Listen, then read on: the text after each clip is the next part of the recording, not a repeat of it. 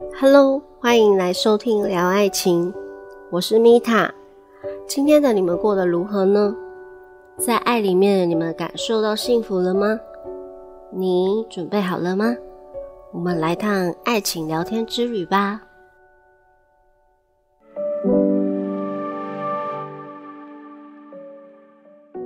我们今天要来聊的主题是受害者情节如何影响关系的。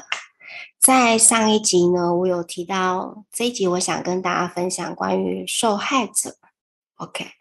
受害两个字呢，其实字义很广，可能包含我们的身体、思想、精神方面遭受了破坏跟伤害。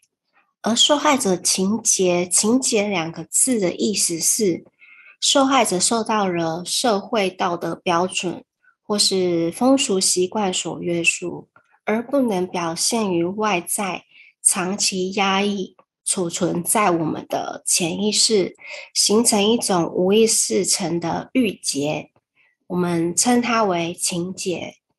也就是说呢，情结它是无意识形成的哦。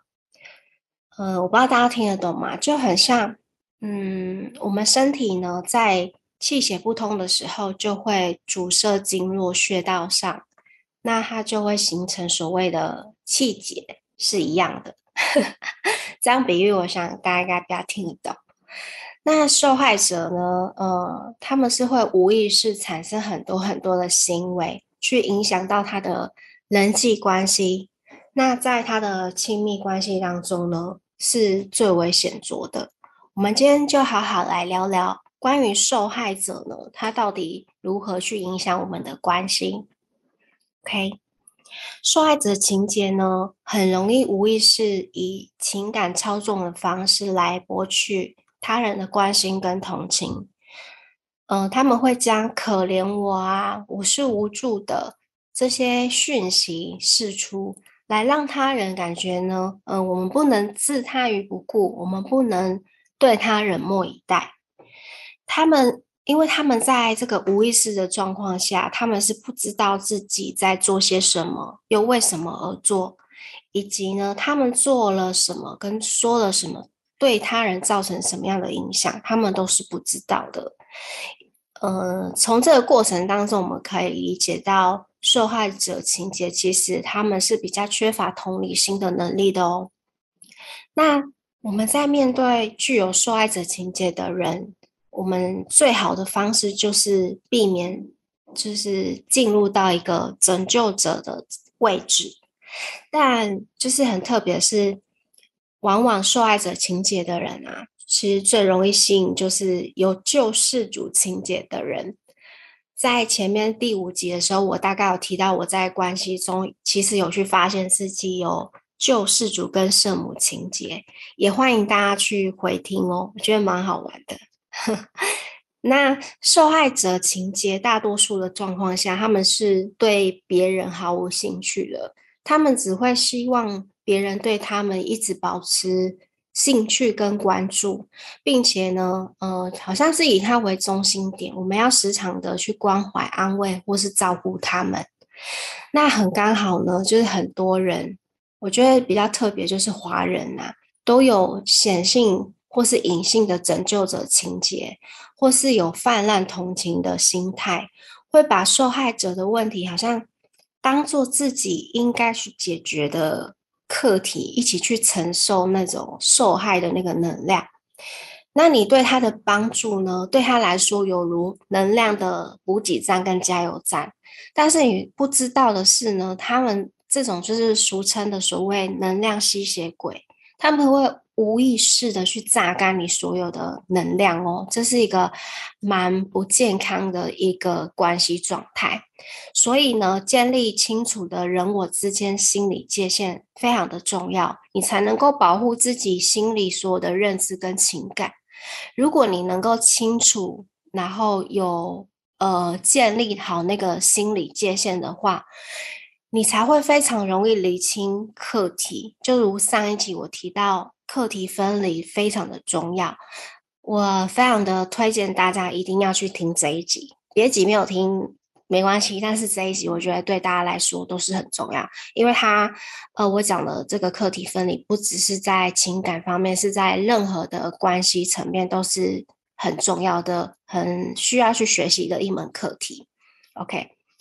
那呃，如何去跳脱受害者情节呢？嗯，其实啊，我们每个人都有受害的经验，但是我们会，呃，可能。就是那个受害的感觉，其实都是一个思想的建立。你可能感觉自己受伤的，这是一个很正常的想法。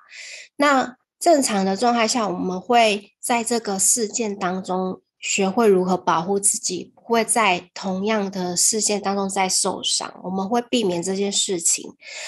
然后我们会以比较客观的方式去面对，然后去好好正视我们这个伤害，然后是否造成创伤，然后去做一个疗愈。那受害者情节的人呢，他们是无法跳脱事件情景的，并且他们会受到欲望啊，或是道德规范限制而去压抑形成。那内在隐藏呢，其实是无法释怀、原谅或是放下那个事件的伤害，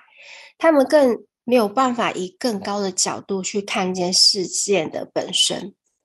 而外在呢，他可能会因为受到了许多的关注、许多的关怀，导致于他呢没有去好好正视他应该去正视的那个创伤，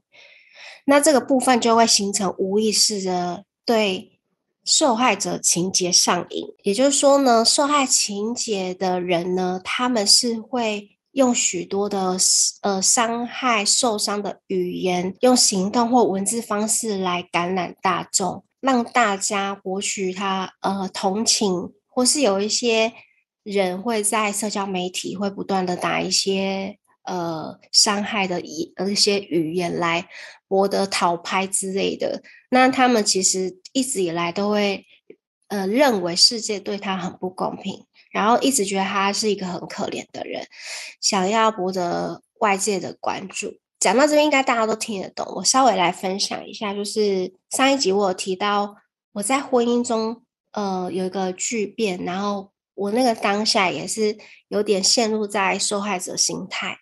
甚至呃，对我小从小到大的那个成长经验，我都会觉得，哎，为什么老天爷对我这么不公平？我就必须要比别人多这么多的课题，或是我的人生为什么这么颠簸？然后就会觉得，哎，我好可怜哦，什么什么。但是后来呢，我是在探索自我过程中去发现呢，自己为什么会去抓住这个受害者思维。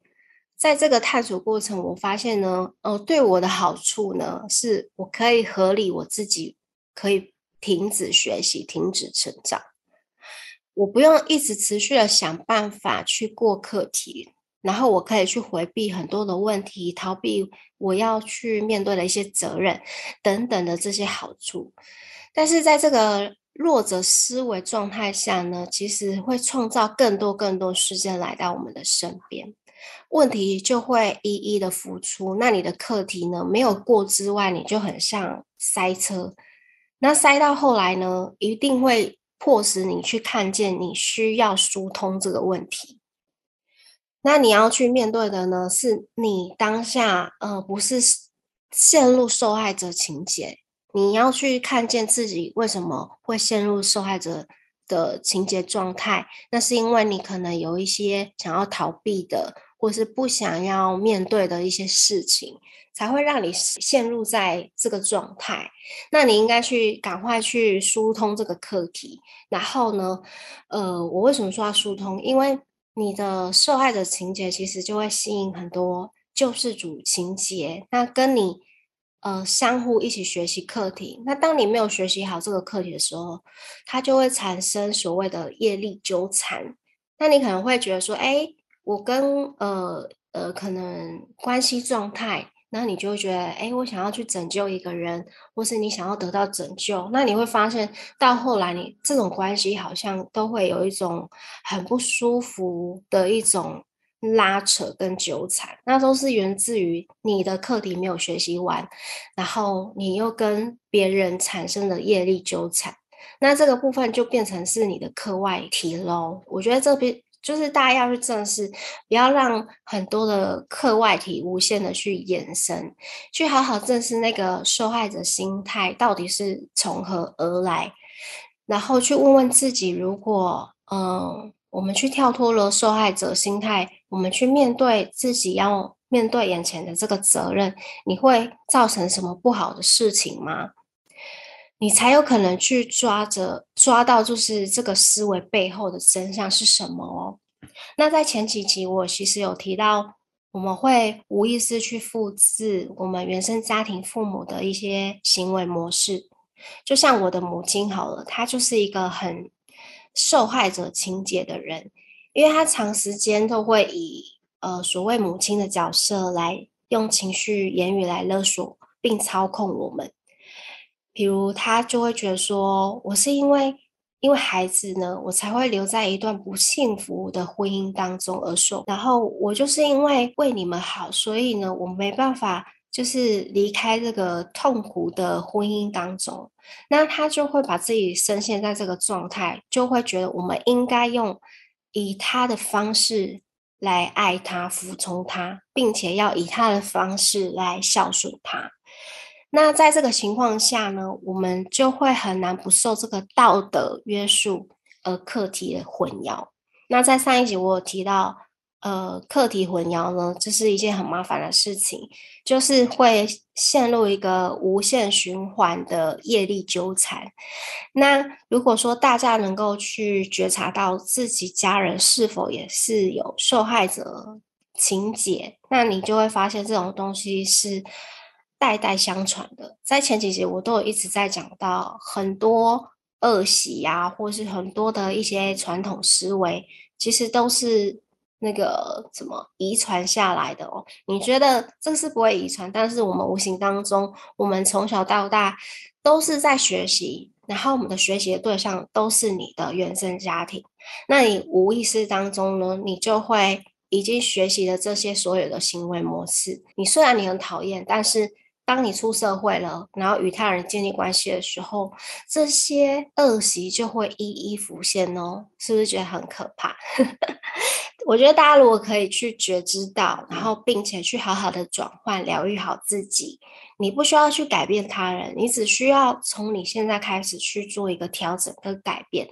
你要相信，就是你整个家族，还有对你未来的子孙呢，都是一件非常棒的事情，也不会再有同样的受害者的那种心态或是情节不断的遗传跟延续下去，而我们才会学习在。关系中以健康的方式去好好的经营，我们就不会在关系中很多的拉扯、纠缠、破坏、矛盾这些很不舒服的感受，也能从你这边开始终止这件事情哦。OK，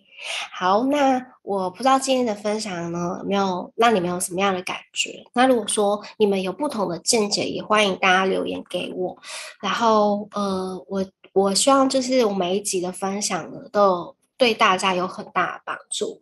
那如果说你们也有不同嗯想要听的一些主题，欢迎大家留言给我。那如果你们有喜欢，也欢迎帮我点个评，然后帮我分享这个呃节目，让大家更理解，然后跟让大家更快的去觉醒跟觉知。那我非常感谢大家的收听，那我们就下期见喽，拜拜。